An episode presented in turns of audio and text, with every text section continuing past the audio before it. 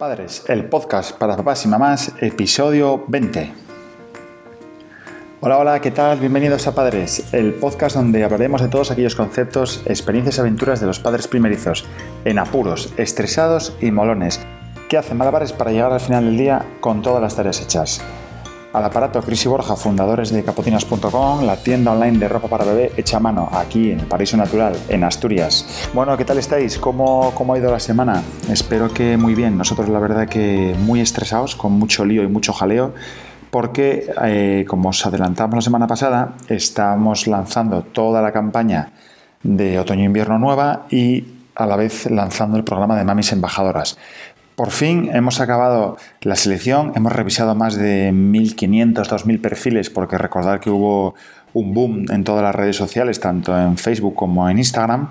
Eh, bueno, en Instagram concretamente llegamos a tener más de 3.000 comentarios, con lo cual imaginaros lo que puede llegar a ser. Y nada, eh, finalmente, bueno, desde aquí deciros que, fue increíble, daros las gracias por participar, por colaborar, por compartir, comentar, pensar en nosotros como una marca para desarrollar Mami Embajadora, para ser una Mami Embajadora. Y finalmente nos decidimos por dos. En este caso, la primera de las embajadoras capotinas sería en la Corona de Valeria. Podéis seguirla en Instagram, que en este caso es Carla, ¿no? que es la mamá de Valeria y es de Gijón. Y luego además nos decidimos en, segundo lugar por Marta Rubio, que es la mami de Martín, que en Instagram su perfil es Marta ARP, ¿vale? Con dos T's. Marta ARP con dos T's.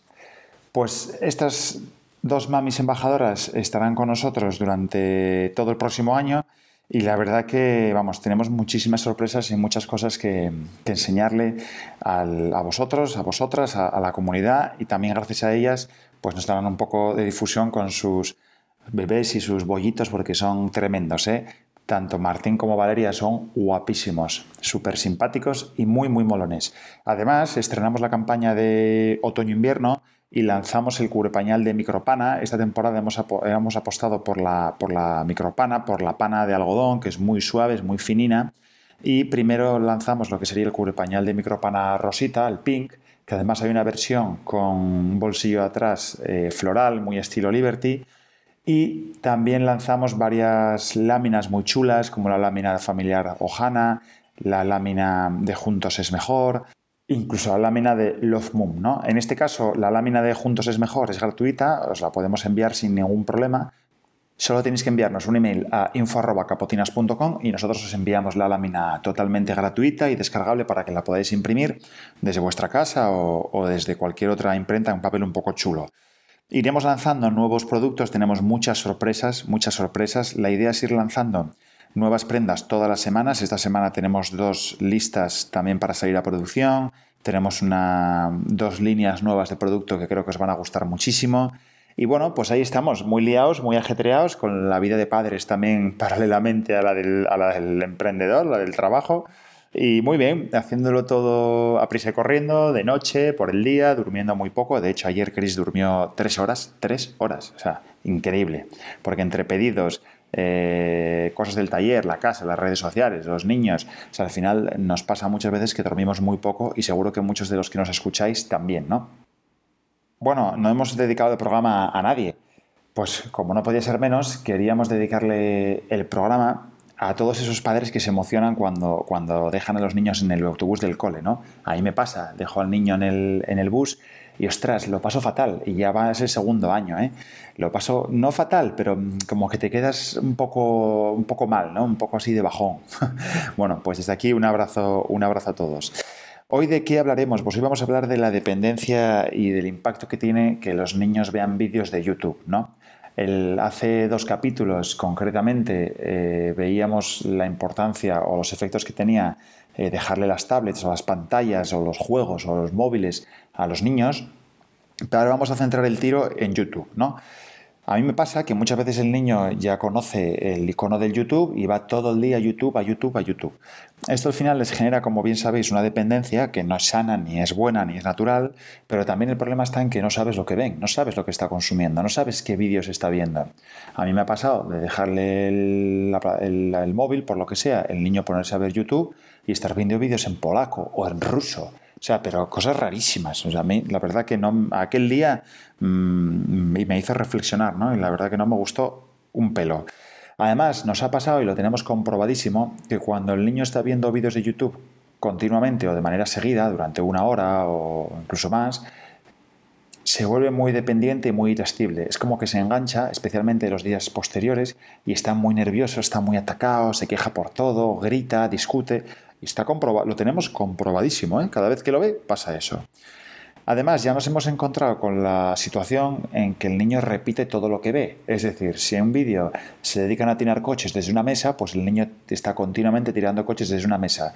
Si un vídeo ve como una rueda de un coche, porque hay vídeos así de chorras, ¿eh?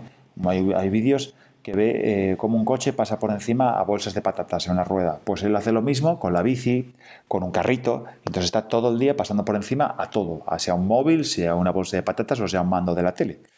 Además, en los vídeos, si ve que los niños gritan, pues él hace lo mismo. Él grita, él automáticamente grita. Está gritando. A, los pocos días o al rato se pone a gritar, igual que en los vídeos de YouTube.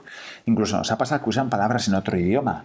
Pues no sé en qué idioma es. O sea, como ven vídeos en ruso, en japonés, en, en español latino, en inglés incluso, pues se mezclan todos los idiomas y a veces dice palabras que nadie entiende. O sea, creo que no entiende ni él, no tiene significado. Incluso ven vídeos de mayores. De mayores no me refiero a vídeos porno, obviamente.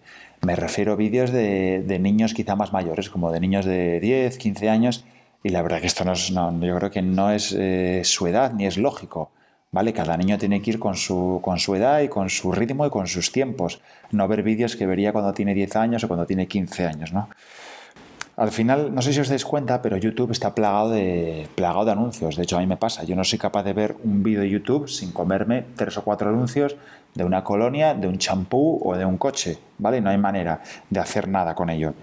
Y al final yo ahí siempre termino pensando lo siguiente, ¿no? Es decir, ¿es rentable los anuncios en, YouTube? Entiendo que sí, porque todas las grandes marcas están ahí.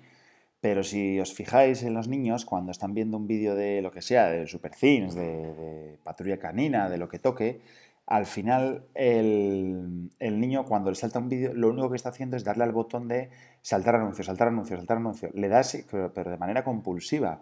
No sé si os habéis fijado, pero es increíble. O sea, no está viendo nada, solo quiere que, salga el vídeo, que salga el vídeo, que salga el vídeo. Y no para de darle con el dedo, ¿eh? Además de eso, lo que sí que hemos comprobado es que luego a la hora de ir a la compra, imagínate, vas un sábado por la mañana o por la tarde a la compra con los niños, aparte de que toda la mierdecilla está a su altura, ¿eh? a menos de un metro, es capaz de identificar productos, juegos, juguetes, galletas de los vídeos que ve en YouTube, es decir, de los anuncios que ve entre vídeo y vídeo de YouTube. Además, yo, tengo comprobado que incluso se sabe las canciones, se sabe el eslogan de la marca, se sabe los logos y no sabe leer. O sea, que es alucinante hasta dónde llega el poder de, de lo que es el marketing digital o de lo que es la publicidad online, de lo que son las redes sociales, de lo que es YouTube, de lo que son los vídeos en los niños, con lo cual, bueno, yo creo que habría que tener cierto, cierto control, por lo menos nuestro, por parte de los padres, eh, una serie de revisiones o de, o de, cotejar un poco lo que están viendo, no dejarles el vídeo, dejarles el teléfono móvil que se tiren tres o cuatro horas viendo lo que, lo que sea que estén viendo. Yo para mí eso es un error y, hemos caído en él nosotros también, pero sí que hay que controlarlo y un poco estar un poco encima de ello, ¿no? Incluso yo tengo escuchado, la verdad que no lo he comprobado, ahora mientras estoy grabando el, el capítulo lo voy a comprobar y lo voy a mirar, pero sí que creo que en la, en la aplicación de Apple, por ejemplo, Apple Store o incluso en la de Android, que es la Play Store, hay efectivamente, sí, lo acabo de comprobar, hay una aplicación que se llama YouTube Kids y es una especie de YouTube para niños pequeños, es decir, para, para, menores, con lo cual entiendo que habrá cierto contenido que no esté en YouTube, tendrán capadas ciertas categorías, etcétera, etcétera. Así que me la voy a bajar, eh, yo creo que será muy recomendable, ya me contaréis si la bajáis, el feedback, lo que opináis, cómo lo veis y qué tal, y qué tal ha ido la experiencia. Y hasta aquí el programa de hoy. Muchas gracias por, por, estar ahí. No os olvidéis de suscribiros al podcast, valorarnos con 5 estrellas en iTunes, dejarnos el comentario que queráis en, en cualquier plataforma, ya sea en iTunes, ya sea en iBox, ya sea en Spotify. Lo comentaremos en el siguiente episodio. Sed felices, no os estreséis, contar hasta mil todas las veces que sean necesarias y recordad que son solo niños. Muchas gracias por escucharnos, por estar al otro lado, por comentar el podcast, el blog, las redes y ya sabéis que nos podéis encontrar en capotinas.com, en Facebook, en Instagram y hasta el infinito y más allá. Deseando que seáis tan felices como nosotros cuidando de vuestros hijos, un abrazo fuerte y feliz semana. Chao, chao.